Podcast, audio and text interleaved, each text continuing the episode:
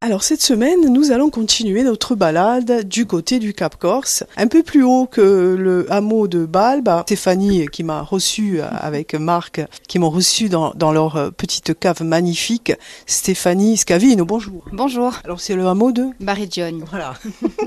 Alors dans le hameau de Barigione, vous êtes installé et je vois que sous, sous nos yeux, il y a des petites tomates. Vous êtes producteur, productrice à la fois de safran, de légumes, de confiture. De légumes en bio.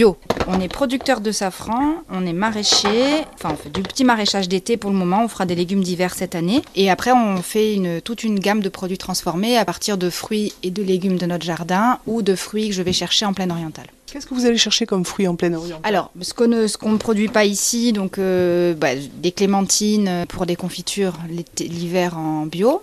Et après l'été, euh, je connais bien plusieurs producteurs euh, à Bescovat, donc du coup c'est de la pêche, de l'abricot, de la nectarine. Marc qui sait faire. Marc, euh, bonjour. Parce qu'en fait, je vous ai pris pas au saut du lit, mais au saut de, du jardin. Vous revenez. en fait, vous travaillez, vous êtes en train de travailler. Là, Exactement. Bonjour. On n'arrête pas.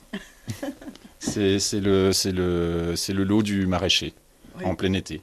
Qu'est-ce qui vous a donné envie de justement de vous investir dans, dans, dans ce métier-là, Stéphanie? Ça c'est venu, c'est venu très progressivement parce que nous on n'est pas du tout issus de famille d'agriculteurs à la base. On n'avait pas, on est venu là-dessus. Enfin, c'est un projet qui est arrivé sur le tard. Et quand on s'est installé à Cisco il y a en 2010, on a commencé avec du safran puisqu'on avait vraiment l'intention de, de, tester le safran ici. Le safran, il y en a quelques uns. En Corse, oui, on a commencé un peu en balade. Ouais. Il y a plusieurs producteurs un peu partout, mais euh, dans le Cap, donc du coup on voulait essayer euh, du safran et puis en même temps comme on s'est installé à Cisco, on, on, a commencé, on nous a parlé de l'oignon de Cisco, on a commencé à faire de l'oignon de Cisco et puis du coup comme on a fait de l'oignon, eh ben on a fait des tomates pour manger avec et puis après on a commencé à faire autre chose et c'est comme ça, là, en fait au fur et à mesure qu'on a récupéré des terrains, euh, des petites parcelles à droite à gauche en terrasse, tout ça, on a, on a un peu étendu. Et le projet agricole il a vraiment mûri pendant ces dix dernières années, depuis dix ans quasiment, on est vraiment passé par tous les stades de taille d'exploitation, de statut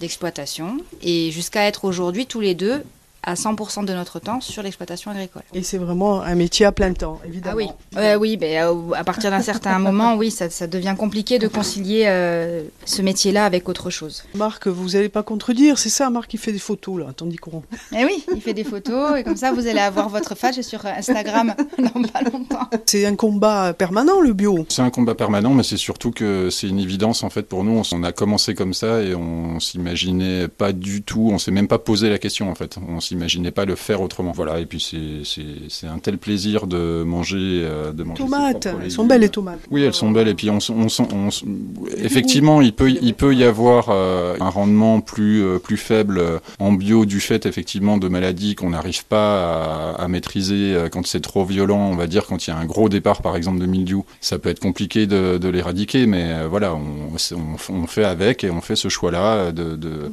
et ben, s'il y a une production qui prend un coup et on a, on a moins de volume à la fin, ben, tant pis, on, on reste sur, sur ce qu'on a imaginé à la base, c'est-à-dire faire un produit bon, sain et, et, et surtout en respectant, c'est le, le, produit qui est bon et sain, mais c'est aussi la terre qui reste, qui reste saine et qui reste utilisable à l'avenir et pendant décennies qui viennent. J'aimerais vous demander, le temps que vous rangiez les oignons là, et les tomates, quelle est la difficulté d'exploiter le, le, safran, Marc? Comment dire euh... Pas les secrets, évidemment, mais au moins... Il oh, n'y a, pas, a, a trop de secrets sur le, sur le safran, dans le sens où euh, c'est un bulbe euh, qu'on retrouve en fait partout dans le monde, c'est le même bulbe euh, à safran. Non, y a plus, en fait, on a deux phases principales dans, sur la culture du safran. La première, c'est toute la période de plantation, donc ça se passe en ce moment, en juillet-août. Donc euh, voilà, c'est pas spécialement compliqué, c'est juste qu'il faut bien s'y prendre, euh, il faut avoir des bulbes, enfin je sais pas comment... Sais pas sur, ça aide le réchauffement climatique, est-ce que ça aide? Est-ce qu'on ça, ça vient des pays du Maghreb au départ Non C'est plutôt Moyen-Orient, Moyen enfin c'est très méditerranéen ouais. et Moyen-Orient, euh, il y en a beaucoup en Iran par exemple. Ouais. Il fait chaud en Iran Oui, mais bon, c'est une plante qui peut pousser jusqu'à 1500 mètres d'altitude. Ouais. Sur des hauteurs. Oui, euh, oui, oui, c'est ça Oui, oui. Le, le, bulbe, il vient de, de quel pays du coup? Alors, Iran? Non. Non, mais c'est en fait c'est difficile. Il euh, n'y a pas vraiment une, une un y a pas d'origine très précis. C'était la Mésopotamie, c'est euh, vraiment, Enfin, euh, c'est vraiment actuel. toute cette Ouais, partie-là. ouais. Mais on en trouve beaucoup en Grèce, on en trouve beaucoup en Iran, donc je l'ai dit, on en trouve euh, au Maroc. euh, donc c'est vraiment un- une plante très méditerranéenne. Mais après, euh, jusqu'en Inde, donc en montagne, dans le- au Cachemire, nous c'est là qu'on a découvert euh, le safran. Euh, L'origine du safran, je ne sais pas, mais effectivement, c'est le Crocus sativus et euh, c'est le même partout dans le monde. Après, en France, euh, ça remonte euh, au Moyen-Âge, euh, largement au Moyen-Âge. Oui. Et il y en a, vi- vi- visiblement, il y avait plus de culture de safran au Moyen-Âge que- qu'aujourd'hui. Oui. En France, on importe, je crois, 90% du safran qui est consommé. Oui, Donc, c'est euh, énorme. il, y a, il, y a de, il y a de quoi faire encore. Quoi. Et utilisé, euh, je crois, beaucoup de- alors dans le poisson, d'autres produits? Oui, mais pas, pas uniquement. En fait, euh, bah, euh, Stéphanie fait, des, euh, fait différentes préparations à base de safran. On peut le retrouver dans du salé comme dans du sucré. Et c'est vrai qu'on a euh, d'emblée l'idée du poisson parce que c'est vrai que ça se marie très bien. Mais il ne faut pas hésiter à, à le tester euh, avec euh, plein d'autres choses. Ça marche euh, très très bien. C'est euh, une épice qui est délicate, euh, qui est forte à la fois. Enfin, c'est très complexe comme, euh, comme épice. Donc ça, c'est peu. euh, voilà, faut faire confiance à des, des chefs cuisiniers, notamment avec qui on travaille, pour avoir de, de très bonnes idées de transformation avec. des euh, ouais. Stéphanie, quel chef qui est cuisinier? Vous travaillez avec qui? Alors avec Jerry Montmessin au Pirate. Merci Marc. On vous retrouve tout à l'heure. Avec Jerry Montmessin donc euh, au Pirate. Super. Avec- Très bon chef cuisinier. Oui. À Herbalongue. Qui est à, Her- à Herbalongue, qui est euh, partenaire depuis très longtemps. On travaille avec Seb- euh, Sébastien Poggi à l'Odéon. On travaille avec euh, Michael euh, à, euh, au Petit Zinc. Bastia À Bastia. Et après, on a euh, un resto qui s'appelle Les Résistants à Paris, dans le 10e arrondissement aussi, qui nous font confiance et qui nous prennent du safran, à la fois pour leur épicerie et pour la cuisine. Voilà, donc euh, après, qu'on- on est petit producteur, donc c'est vrai qu'on n'a pas euh, des milliers de références. On essaye de. de- voilà. Du coup, le produit, il est rare et donc il est demandé, évidemment. Ah oui, c'est sûr. hein. Euh, Généralement, en fin d'été, on n'en a plus beaucoup. Il faut attendre la saison, la, la récolte suivante. Quoi. Il faut attendre la fin de l'année pour de- en avoir de nouveau. Alors, on est dans le hameau de Barigione et à Cisco, dans euh, la cave, euh, à, je dirais à légumes, à, qu'est-ce qu'on peut dire, à tout, à confiture. à- C'est un ancien moulin à olives que nous avons restauré cette année, euh, qui nous sert de magasin pour entreposer effectivement nos légumes, nos confitures, tous nos produits transformés, et qui nous sert de point de rendez-vous avec nos clients. Donc on ouvre trois fois par semaine, en fin d'après-midi. Du coup, ben, aussi bien les gens du village viennent chercher leurs légumes, et puis des gens de passage viennent découvrir ce qu'on fait. C'est un endroit où on se sent bien, on peut passer du temps à discuter. euh, voilà, on est, on est à la fraîche, euh, à volta comme on l'appelle, euh, puisqu'on est vraiment sous la voûte de notre maison. Sota Olta di, di, di Cisco. Elle est belle, hein, la maison, tout Oui. en pierre. hein. Oui, oui, oui. Ah, mais c'est un très joli hameau. hein. C'est un très joli hameau, c'est tranquille et on est au frais. Ils savaient construire à l'époque. hein. Oui, ça on peut dire, oui, c'est sûr. On peut parler aussi des tomates. Difficile d'avoir, euh, enfin difficile, pas évident de trouver des tomates euh, ou des légumes, hein, tout simplement de, qualité. Alors le bio, ça requiert pas mal de boulot, c'est-à-dire qu'il n'y a pas de, évidemment, euh, pas d'utilisation. On parle même pas de pesticides. Alors là, c'est hors jeu. Non, après, disons qu'il y a une partie, il y a, il y a- on essaye de faire, d'utiliser le, le moins de traitements possible. Il y a des traitements qui sont Autorisés autorisés en agriculture biologique. lesquelles bouillie bordelaise, tout Bah, ça. il y a du cuivre et du soufre de façon, enfin, pour être large.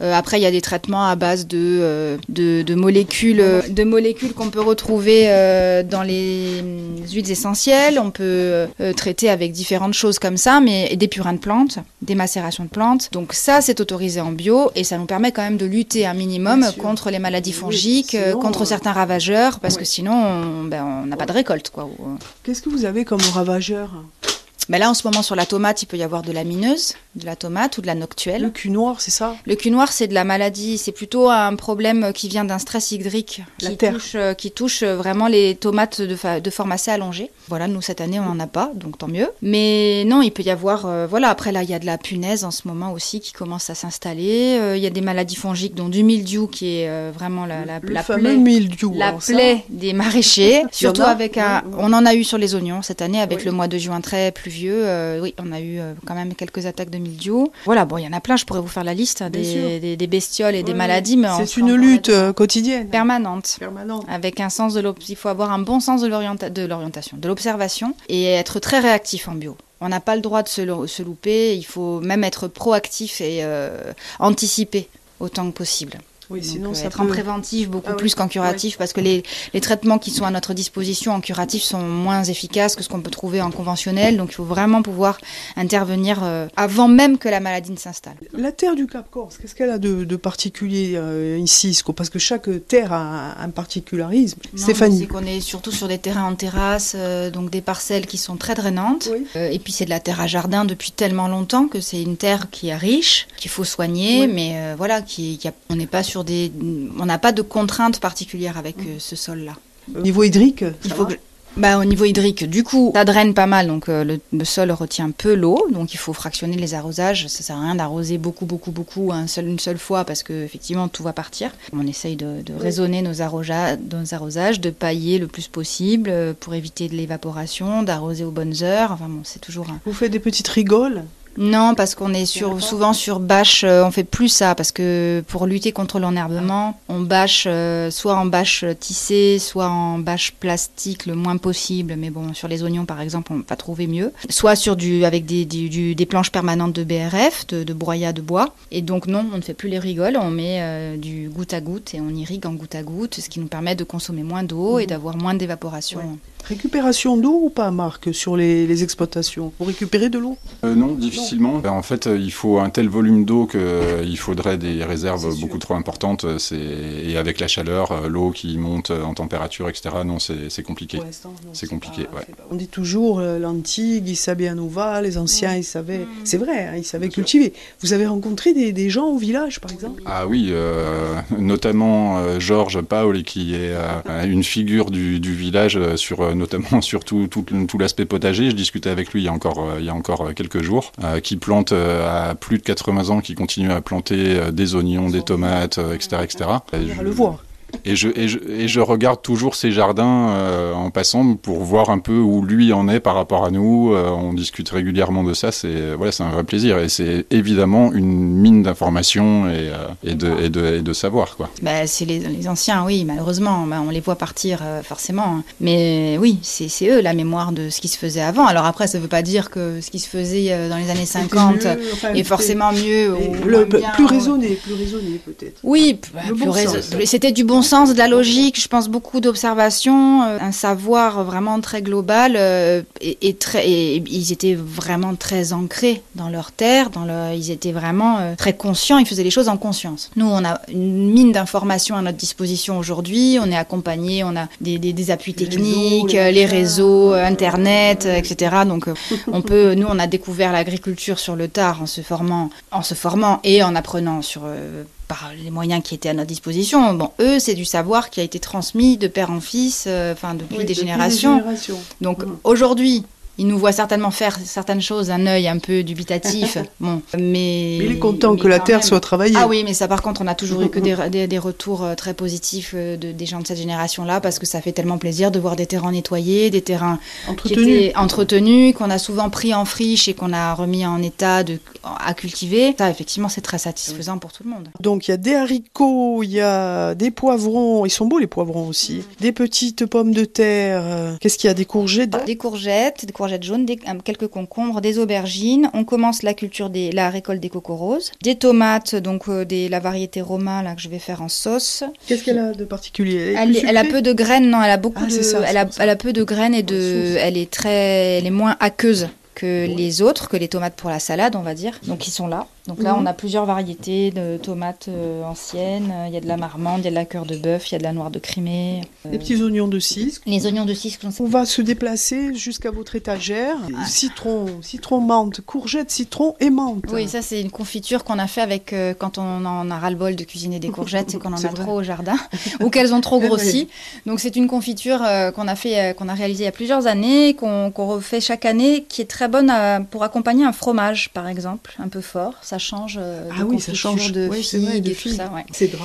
Euh, un peu de cédra de Cisco, euh, du citron vert. On a fait de la confiture de patates douces avec les patates douces de notre jardin. Donc ça Ah, ressemble un petit peu ça. à de la crème de marron, de la crème de châtaigne. Après là, il y a de la gamme, euh, tout ce qu'on fait à base de notre safran. Donc euh, des marmelades de citron, la confiture de clémentine, safran. On fait du sirop, du vinaigre avec nos fraises une macération de nos fraises du jardin et un peu de safran. Il doit être bon C'est celui-là. très bon, aussi bien en sucré qu'en salé. Voilà, après je fais un petit peu de produits lactofermentés, donc des citrons confits. euh, Ceux qui veulent bien dormir le soir, il y a de la verveine. Oui, de la verveine en infusion. et après, là, cette année, depuis l'année dernière, je commence à faire des sirops euh, de plantes aromatiques. Donc cette année, on a de la menthe, du sirop de verveine citronnelle et du sirop de romarin aussi. ouais. C'est super beau. On est en- à côté du moulin, la meule, hein, Oui. carrément. C'est une meule qui était, oui, qui était actionnée par, euh, qui tournait avec euh, l'aide d'un âne à l'époque. Du coup, qui servait à faire la première presse euh, de la pâte d'olive qui était pressée là. Et ensuite, il y avait un pressoir à huile. Là, on a gardé la vis sans fin là-bas.